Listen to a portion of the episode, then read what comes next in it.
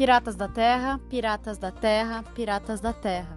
Essa é a rádio Novos Piratas. E aqui é a Pirata Rai chamando. Estão na escuta?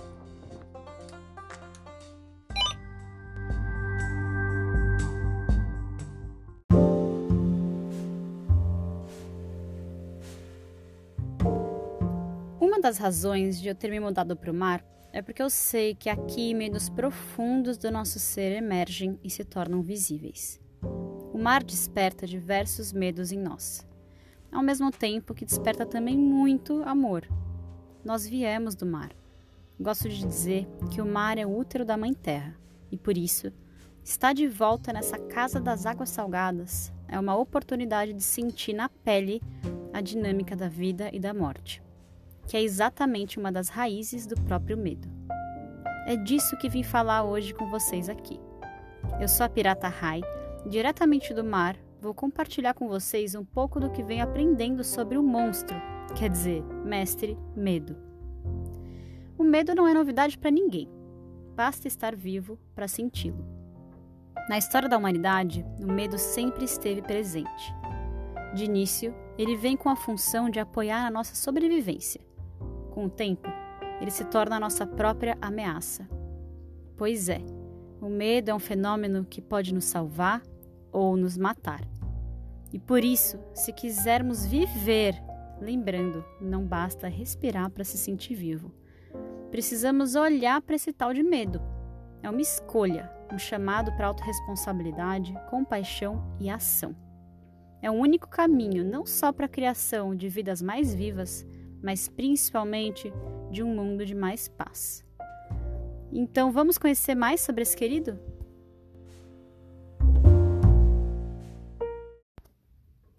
Que é medo? O medo é uma das emoções mais primitivas e básicas do ser humano e que tem o poder de nos paralisar ou nos empoderar. Eu gosto de dizer que ele pode ser uma gaiola apertada ou um trampolim gigante. Repetindo, uma gaiola apertada ou um trampolim gigante. Vamos começar com a gaiola apertada. Uma vez me contaram que um pássaro livre não é aquele que voa mais alto ou mais longe, mas sim o que sabe que tem asas para voar. Portanto, a liberdade não existe lá fora da gente, nas milhas navegadas em alto mar ou nas infinitas ancoragens e ilhas paradisíacas. Claro que isso é lindo, nós piratas amamos. Mas a liberdade mesmo está na consciência de que eu sou a criadora da minha realidade e mais ninguém.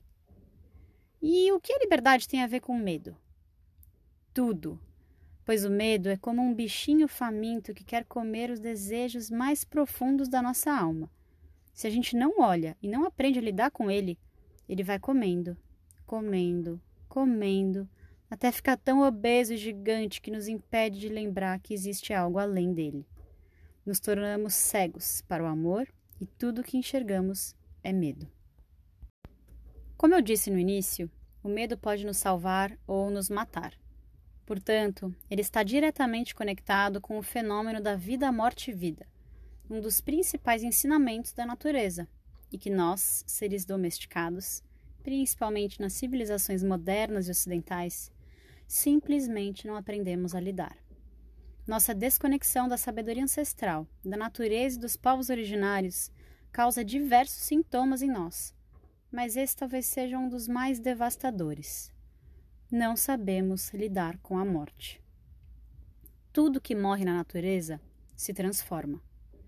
Tudo morre com o propósito de abrir espaço para uma próxima vida que precisa brotar. Um processo natural que enxergamos nas plantas, nos animais, no dia e na noite, nas nossas células e no nosso corpo. Mas, quando se trata da nossa vida, pronto, congelamos. O medo da morte é um dos maiores monstros criados por nós mesmos. Quanto mais tememos a morte, menos somos capazes de viver. Quanto menos vivemos, mais mortos estamos. E eu não falo aqui apenas da morte do corpo, mas sim das várias mortes que temos ao longo de uma vida, que são chamados para mudança, transformação, movimento, ação. O medo adora se meter no meio dessas palavras. Nesse lugar de morte enquanto vivos, em que tememos os riscos intrínsecos ao ato de viver, nos aprisionamos em nós mesmos. Nesse estado, não estamos livres. Dado isso, a liberdade começa quando olhamos para os medos que estão nos aprisionando, o que significa que os medos apontam para o tal do trampolim gigante. Sim, sim! Toda vez que vencemos um medo, não importa o tamanho ou grau de dificuldade dele, nos fortalecemos, nos empoderamos, nos sentimos vivos, nos impulsionamos. Ao fazer isso, autorizamos nosso eu mais profundo a se revelar e conversar conosco. É um alívio enxergar que existe vida para além dos muros altos do medo. É um alívio poder experimentar a imensidão do amor que sentimos toda vez que aprendemos a fazer, criar, ser algo mesmo com medo. Afinal, coragem não é a ausência do medo, e sim a ação junto dele. É lindo também comentar que o medo, em sua essência, existe para nos apoiar a sobreviver. Ele é como um alarme instintivo que diz que existe algum perigo chegando. Ou seja, o medo existe em prol da vida e não contra a vida. O problema começou a ser criado por nós mesmos quando começamos a julgar com perigo o que não mais é perigo. Nem mesmo o perigo em si é algo dado e fixo. Nada é, não é mesmo? Vamos olhar para alguns exemplos para facilitar a visualização disso tudo. Eu divido o medo em dois grandes times: o selvagem instintivo e o moderno domesticado. Então vamos lá. Imagine você há muitas vidas atrás, indo caçar sua comida na floresta. Você corre floresta dentro e, de repente, logo ali na sua frente, um leão. Numa fração de um milésimo de segundo, seu corpo é tomado por medo. Agora, pare um instante. O medo do leão em si? Não. O medo é da cena, da projeção, da imaginação que esse leão vai te comer, portanto, te matar. Consciente ou inconscientemente, temos duas opções. A primeira seria acreditar nessa cena como uma verdade absoluta, uma rua sem saída. Resultado: congelo.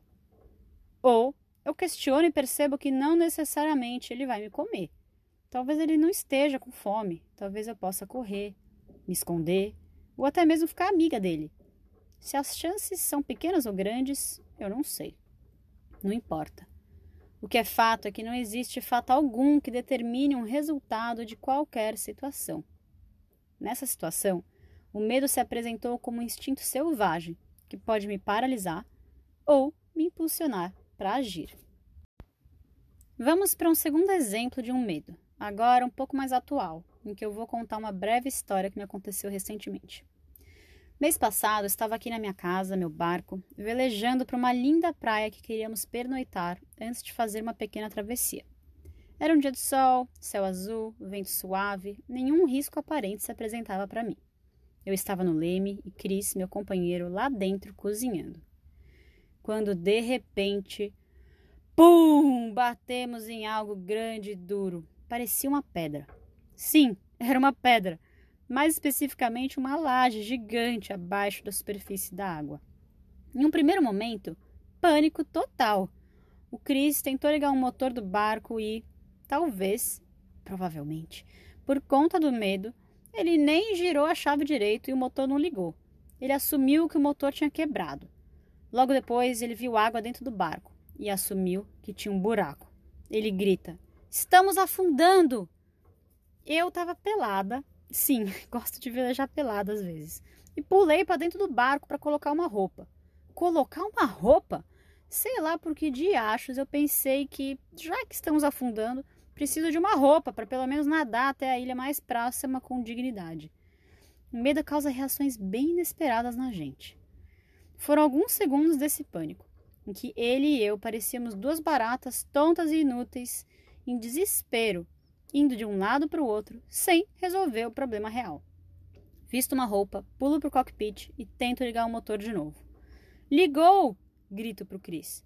Enquanto isso, ele consegue baixar as velas. Eu dou ré e pronto. Ufa, saímos de cima da pedra. Cris abre todos os pisos e vê que aquela água ali dentro não era salgada e que não temos nenhum furo aparente no casco. Ok, não estamos mais afundando. Na verdade, nunca estivemos afundando. Na primeira fase, o pânico foi criado por suposições, hipóteses de duas pessoas que estavam com a visão totalmente distorcida da realidade. Sim, o medo causa cegueira. O medo projetou a cena imaginária que estávamos afundando. Em paralelo, eu vi minha vida afundar junto. Na segunda fase, conseguimos enxergar além da crença rígida de que o barco estava afundando.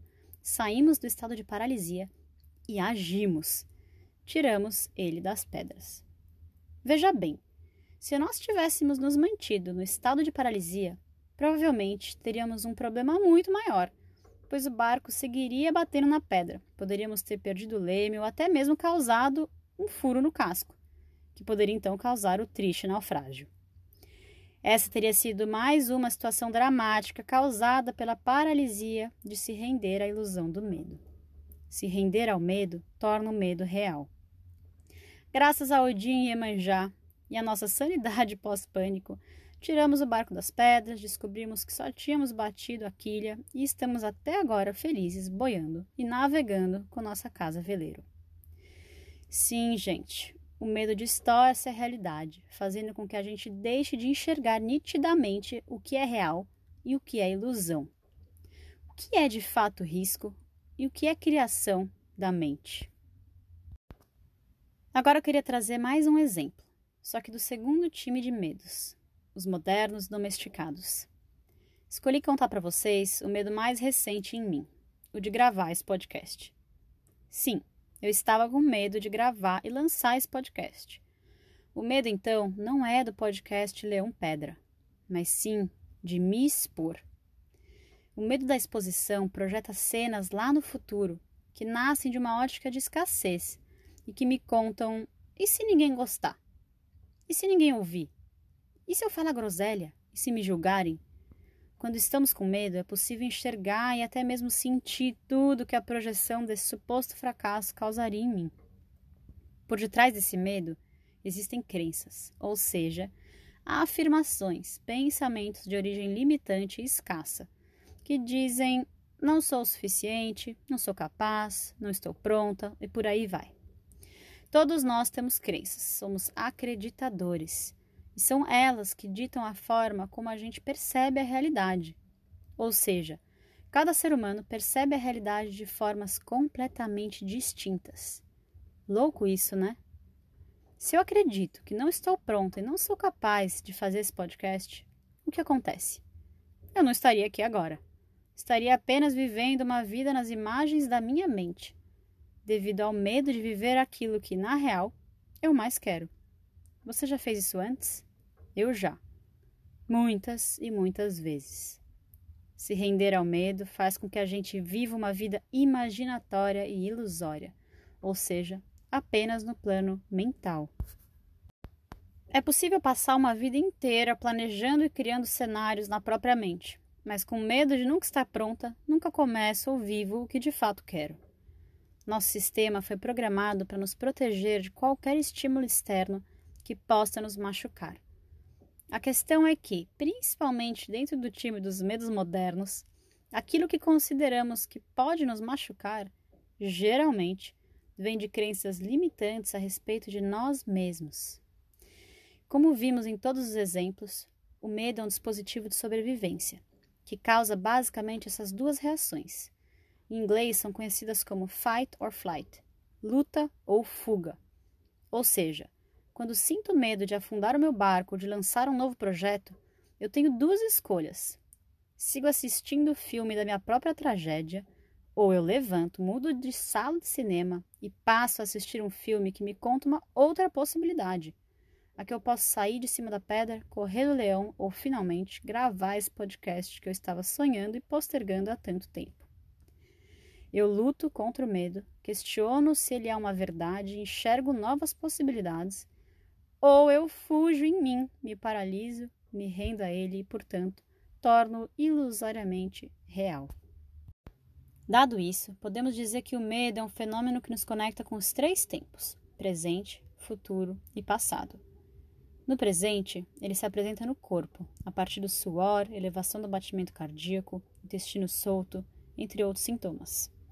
Ao mesmo tempo, quando afetados pelo medo, somos também capazes de correr muito mais rápido ou de carregar muito mais peso que o normal. Quando acionamos o modo luta do medo, é possível fazer coisas inimagináveis, pois fisicamente o medo também pode nos fortalecer. O medo nos conecta com o futuro através da mente que, como já vimos nos exemplos anteriores, projeta algo que pode acontecer lá na frente. E o medo também nos conecta com o passado, pois ele nada mais é que a repetição de memórias traumáticas. Ou seja, uma vez exposta a algo que ameaçou a minha vida, uma memória criada em meu plano físico e mental. Na próxima vez que eu encontro esse mesmo estímulo externo, se eu não questiono as projeções e histórias que esse medo me conta, eu vou certamente me paralisar e, portanto, torná-lo mais uma vez real. Quanto mais eu sigo nesse ciclo, mais o bichinho do medo se torna gigante a ponto de nos cegar e nos anestesiar. Existe uma prudência que é válida quando o perigo está por perto. Existe uma outra prudência que simplesmente não tem justificativa e que se origina de algum ferimento anterior. Um medo ao qual eu me rendo repetidamente se torna minha maior prisão.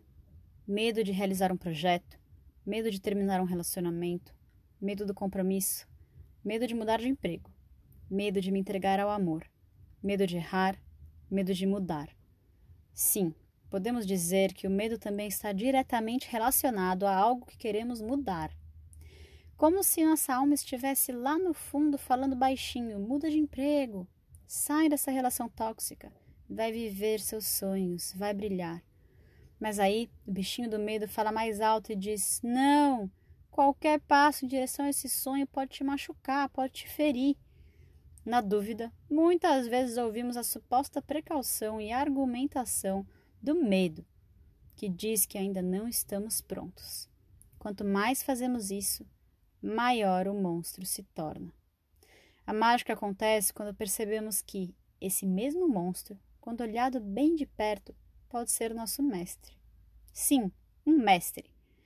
Pois ele pode me apontar o caminho exatamente daquilo que eu mais quero e preciso olhar. E é aí que ele deixa de ser uma gaiola apertada e se torna o meu trampolim gigante. Nossos maiores sonhos e desejos profundos da alma são acompanhados de medos que mascaram e protegem tais desejos. Até porque sonhar e se amedrontar são como faces da mesma moeda. A diferença é que o sonho projeta no futuro uma imagem que me expande e me move, e o medo projeta uma imagem que me contrai e me paralisa. Um precisa do outro para existir.